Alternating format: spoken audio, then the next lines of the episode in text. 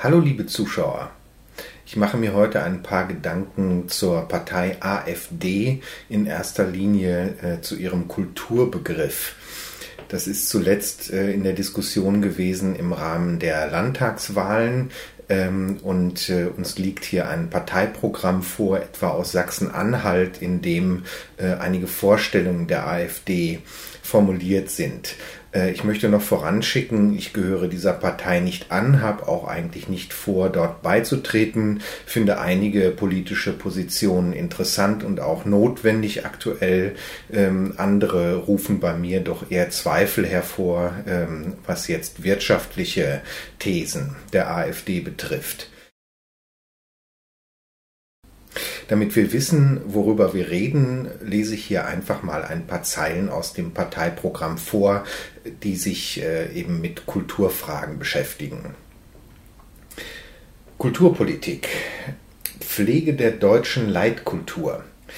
Die Internationalisierung aller Lebensbereiche, die Herausbildung einer multikulturellen Gesellschaft auf deutschem Boden und der fehlende Mut zu unserer deutschen Leitkultur schwächen den gesellschaftlichen Zusammenhalt und gefährden auf lange Sicht die Demokratie selbst dem wollen wir mit einer Kulturpolitik gegensteuern, die in der Pflege einer deutschen Leitkultur eine sehr wichtige Aufgabe begreift und so dafür Sorge trägt, dass auch und gerade die integrationswilligen Einwanderer sich verstärkt mit unserem Land identifizieren. Nun ist es so, wenn man sich die mediale Debatte angeguckt hat äh, zu diesem Thema, ähm, der Begriff Leitkultur wurde aufgegriffen und natürlich für Angriffe gegen die AfD funktionalisiert. Liest man äh, diesen Abschnitt im Parteiprogramm im Ganzen, merkt man also, ähm, es wird durchaus auf äh, gesellschaftliche Realitäten eingegangen. Das heißt, ähm, auch äh, Zuwanderer werden eigentlich eingeladen, sich an einer, hiesigen Kultur zu beteiligen das ist ein Pluspunkt, äh, wenn man äh, eine solche Programmatik jetzt objektiv bewerten will. Ähm, es ist ein Zugehen auf andere Menschen, es ist keine Ausgrenzung. Ja? Äh, interessant, dass die Presse eigentlich nur auf diesen Begriff Leitkultur anspringt, ähm, der nun ein Reizwort ist für eine linksliberal bis linksextrem geprägte kulturelle Öffentlichkeit. Im Programm der AfD Sachsen-Anhalt äh, folgen dann noch drei weitere Absätze, die den Begriff der Leitkultur oder die Vorstellungen der Kulturförderung etwas konkretisieren. Die lese ich jetzt mal nicht wörtlich vor, ähm, aber auch hier muss man feststellen, ähm, dass die Berichterstattung ähm, es eigentlich wieder sehr einseitig auf äh, vermeintlich kritikwürdige Aspekte äh, verengt hat. Ähm, das heißt, wenn man in das Programm hier hineinschaut, sieht man, äh, dass etwa ähm, eine Betonung äh, vorliegt auf der Förderung kleinerer Initiativen. Das ist ein interessanter Aspekt äh, und wäre erstmal nicht unbedingt äh, in Einklang zu bringen mit irgendeinem äh, chauvinistischen Kulturbegriff. Ähm, ganz im Gegenteil, man könnte es ja umkehren äh, und daraus eine Kulturkritik machen äh, äh, gegenwärtiger deutscher Zustände, in denen eine Megalomanie bestimmter Großprojekte herrscht. und auf der anderen Seite ist eben die Frage ist, was ist eigentlich Kultur im Leben der Menschen? Erreicht sie das überhaupt vor Ort? Die AfD fordert auch mehr Geld für Kulturinitiativen. Dagegen kann ja eigentlich auch kein Kulturschaffender etwas haben. Und dann gibt es äh, in einem dieser Absätze noch eine Formulierung, äh, die ebenfalls dann öffentlich kritisch besprochen worden ist, nämlich da heißt es, ähm, Museen, Orchester und Theater sind in der Pflicht, einen positiven Bezug zur eigenen Heimat zu fördern. Ja, darüber kann man sich jetzt reiflich Gedanken machen. Mein Interesse an der AfD und ihrer Kulturpolitik äh, bezieht sich zunächst mal darauf, dass hier überhaupt Grundsatzfragen neu gestellt werden, dass äh, es um die Debatte über Reformen geht. Ähm, das interessiert mich zunächst mal, denn ich selber strebe in meinen Büchern und Blogbeiträgen immer wieder kritische Perspektiven an äh, und zeige auch auf, wo ich äh, gegenwärtige Tendenzen vielfach für krisenverstärkend und eigentlich auch nicht äh, lebensbejahend ähm, halte.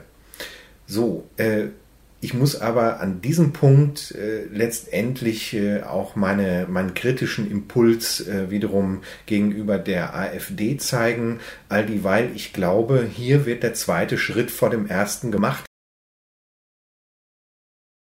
dass ein solches Wahlprogramm nicht alles im Einzelnen schildern kann und äh, auch plakativ formuliert sein muss, ist klar. Dennoch kann man ja auch dann diese Formulierung einmal zum Ausgangspunkt nehmen, um zu fragen, was es denn konkret eigentlich bedeuten soll. Was soll hier reformiert werden und was ist eigentlich die Zielvorstellung?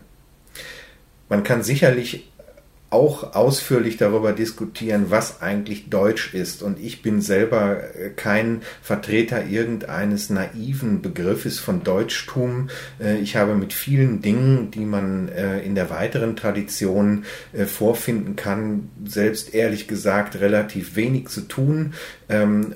Was mir selbst äh, sehr wichtig ist, ist die deutsche Sprache. Ich mag dementsprechend auch Menschen, die mit der deutschen Sprache interessant, kreativ umgehen, die ebenso äh, ihre Geschichte im Blick haben, äh, wie sie auch eine lebendige Erneuerung äh, in ihren eigenen Arbeiten pflegen, sei es als äh, Buchautor oder Journalist äh, oder jeder, der sich eben der deutschen Sprache bedient im Alltag.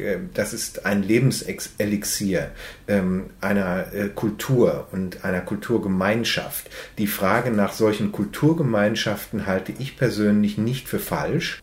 Man kann natürlich äh, allerlei Grundsatzdebatten jetzt beginnen, wie groß solche Kulturgemeinschaften eigentlich sein können. Wir sind in Europa auch in einer äh, gewissen Sondersituation, weil wir jetzt einen Staatenverbund haben, ähm, der sich aber zusammensetzt äh, aus Volksgemeinschaften und Staatswesen, die noch relativ deutlich voneinander abgegrenzt sind, die vor allen Dingen eben verschiedene Sprachen sprechen. Das ist eine, ein deutlicher Unterschied gegenüber gegenüber den USA. Wenn ich die USA erwähne, dann kann ich vielleicht auf diesen Aspekt gleich noch einmal eingehen. Wenn wir über eine deutsche Leitkultur oder auch eine europäische Kultur nachdenken, sind die USA in unserer Realität erstmal eine ganz wichtige Bezugsgröße. Ähm, das ist etwas, äh, was mir ähm, im Rahmen des Filmjournalismus etwa ähm, des Öfteren begegnet ist in den 90er Jahren, nämlich die Frage, wie äh, gestaltet sich hier ein deutscher äh, kultureller Raum, etwa der Markt für Kinofilme. Daraus äh, folgt hier eine sehr weitgehende Subventionskultur, ähm, die natürlich äh, eine Art Notbehelf darstellt, äh, wenn man also bemerkt, dass eine Kultur sich selbst nicht finanziell trägt, es nicht genug Menschen gibt, ähm, die auf einem angeblich freien Markt ähm, bereit sind, Geld für etwas auszugeben. Das hat unter anderem äh, aber auch damit zu tun, dass wir eben unter einer kulturellen Hoheit stehen, äh, die nach dem Zweiten Weltkrieg eingetreten ist. Ähm, Deutschland hat Souveränität verloren und ganz allgemein drängen die USA eben auf alle Märkte, die ihnen irgendwie zugänglich werden. Was dabei natürlich immer wieder zur Sprache kommt, ist, äh, dass sie damit eine kulturelle Hegemonie ausüben. Ähm, ich muss allerdings sagen, nach meinem Eindruck gerät das auch immer wieder sehr schnell in Vergessenheit. Wir leben hier äh, in einem Raum, der von den USA kulturell dominiert äh, wird. Die meisten Menschen gucken ähm, eher in der Mehrheit US-amerikanische Filmprodukte, Spielfilme, Serien. Sie hören Musik, die in den USA produziert produziert worden ist und deren Sprache Englisch ist ähm, Initiativen, die versuchen dagegen äh, organisiert anzugehen, ähm, die machen sich natürlich relativ schnell lächerlich im Sinne von Provinzialismus oder Jazzpolizei. Ja, also man versucht irgendwelche Vorschriften zu machen in einem Bereich, wo es eigentlich um Freiheitlichkeit geht, äh, um Lust ähm, und eben die individuelle äh, Entscheidung des Einzelnen. Das passt eigentlich nicht zusammen, dort äh, quasi gesetzmäßige Vorschriften zu machen. Deshalb ist die erste Maßnahme, ähm, die ich eigentlich für sinnvoll halte, die, dass man nachhaltig darüber diskutiert und dass man sich auch das anschaut, äh, was aus der US-amerikanischen Kultur hier zum Standard geworden ist. Also ich sehe ein ganz großes Manko überhaupt an Kulturkritik, ähm, an kritischer Kommunikation, an der sich jeder beteiligen können sollte. Natürlich haben wir viele Kommentarfunktionen im Internet, wenn das in den unabhängigen Bereichen äh, sich abspielt, äh, etwa auch auf Facebook, dann sind das leider keine Massenphänomene. Äh, dort, wo es dann viele erreichen würde, ist schnell die Grenze in der Diskussion erreicht. Das heißt, die großen Zeitungen, die wieder abhängig sind von den US-amerikanischen und internationalen Medienkonzernen, die schalten bei wirklich sensiblen Fragen dann die Kommentarfunktion einfach ab. Das ist etwas, äh, was wir also feststellen in unserer Gegenwart. Ähm, und ähm, die Damen und Herren, die dort in den Redaktionen tätig sind, sind äh, nach meinem Eindruck auch oft noch sehr hochnäsig. Ähm, sie kümmern sich häufig jedenfalls nicht so sehr darum, was in der Blogosphäre sich abspielt. Sie nehmen eigentlich nicht wahr, ähm, äh, dass es Gegenöffentlichkeiten gibt, dass es Menschen gibt, äh, die ihr Recht äh, eben etwa über soziale Medien auch vehement einfordern, hier am Diskurs teilzunehmen. Da gibt es sehr viel Bigotterie, ähm, denn dieselben ähm, äh, fordern an anderer Stelle immer wieder ähm, äh, bestimmte Freiheitlichkeiten in der äh, Lebenskultur ein. Äh, wenn es dann aber ihre eigenen Interessen betrifft, dann sind sie sehr schnell auf der Seite eigentlich der herrschenden Strukturen. Diese herrschenden Strukturen sind abhängig von bestimmten medienwirtschaftlichen und kulturwirtschaftlichen Großstrukturen. Ich habe also jetzt äh, einen ganz wesentlichen Punkt genannt, äh, über den man erst einmal sprechen müsste, äh, um dann eigentlich folgern zu können, was solche abstrakten Formulierungen in Wahlprogrammen äh, eigentlich bedeuten und wie man das in der Realität umsetzen kann. Ähm, das fällt also schon äh, unter den Punkt zweiter Schritt vor dem ersten. Äh, wenn man abstrakt solche Forderungen äh, aufstellt, muss man das rückbeziehen auf diese Lebensrealitäten. Und man hat dann mit sehr machtvollen Akteuren zu tun. Das heißt, diese Medienkonzerne äh, und auch alles weitere, was damit zusammenhängt, eine ganze kulturelle Agenda, die lassen sich nicht gerne die Butter vom Brot nehmen, sondern die wissen machtpolitisch sehr genau, wie sie ihre Pfründe sichern ähm, und sie stellen eben auch nur Menschen an, die relativ unkritisch unkritisch ähm, äh, und äh, pragmatisch damit umgehen, die sich also anpassen, die sagen, ja, es ist okay, ähm, dass hier sehr viel Englisch gesungen wird und nicht Deutsch, dass die deutsche Sprache sich in dem Sinne auch nicht äh, in der Musik so weiterentwickeln kann und so könnte ich das jetzt für die anderen Bereiche auch durchdeklinieren.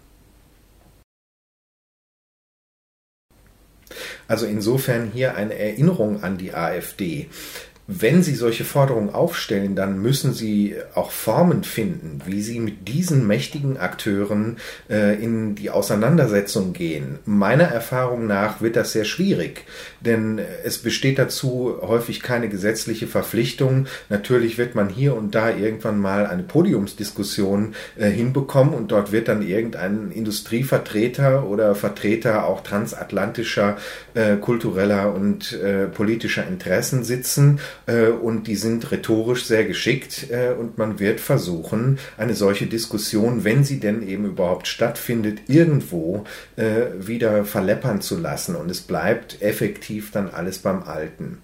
man kann das letztendlich eben auch nur lösen, indem man sehr vielen Menschen äh, ein kritisches Bewusstsein dafür vermittelt.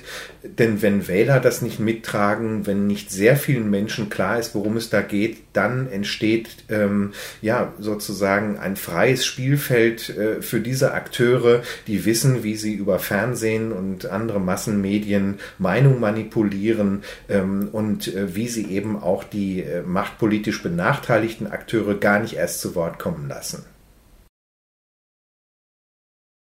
Und dann möchte ich noch auf einen weiteren wesentlichen Aspekt eingehen, der betrifft nämlich die politische Ausrichtung der Kulturszene, ähm, auch der Kultur- und Geisteswissenschaften in Deutschland. Ähm, man kann eine solche äh, Diskussion überhaupt nicht anfangen, ohne erst einmal festzustellen, ähm, dass wir in einer linksliberal ähm, bis linksextrem auch geprägten Öffentlichkeit uns befinden. Das wird hin und wieder bemerkt, etwa, dass Journalisten doch sehr mehrheitlich linksorientiert sind.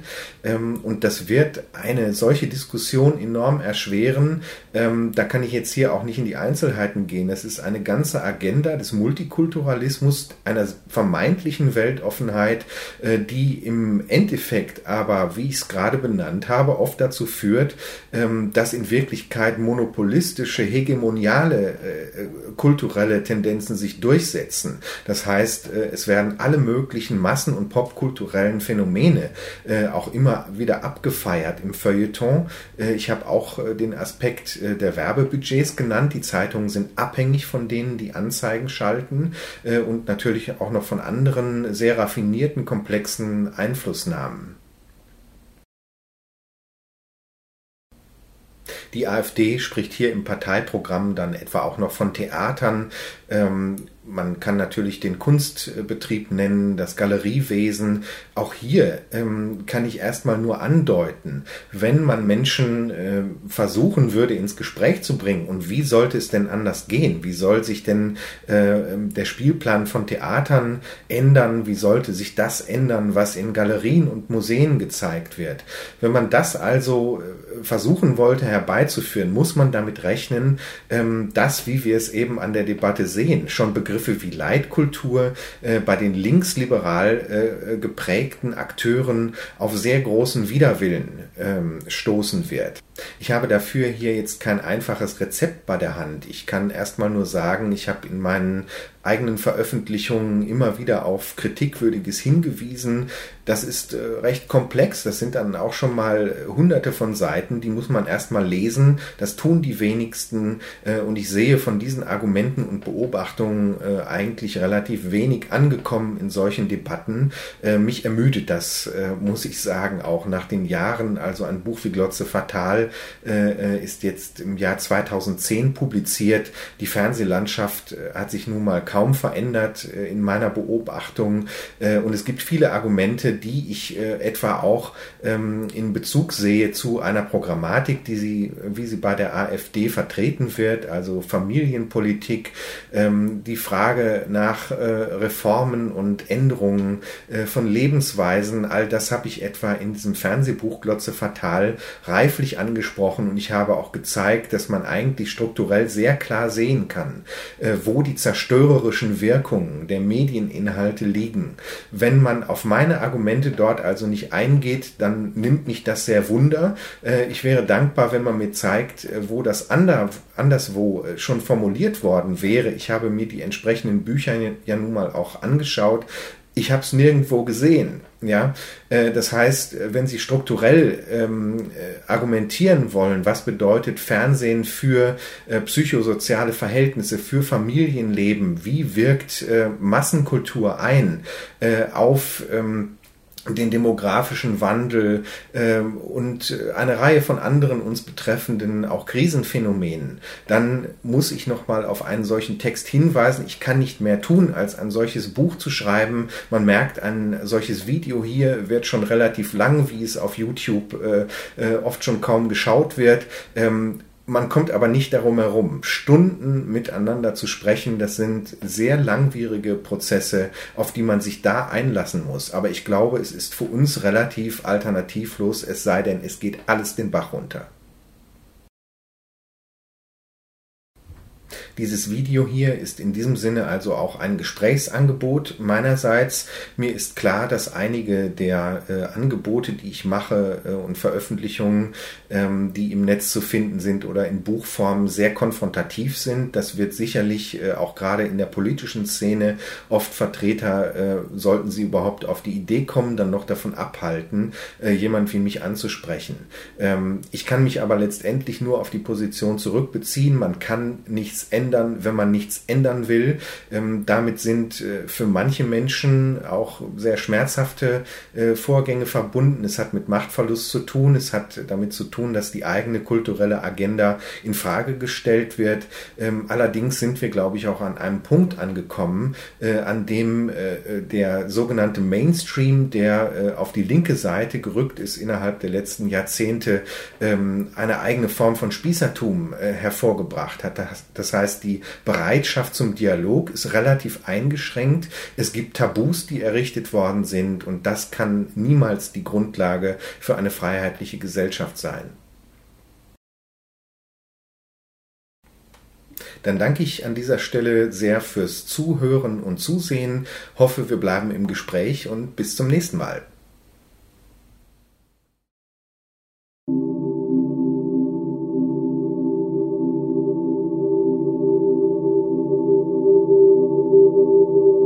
Mehr zu diesen und anderen Themen auf www.filmdenken.de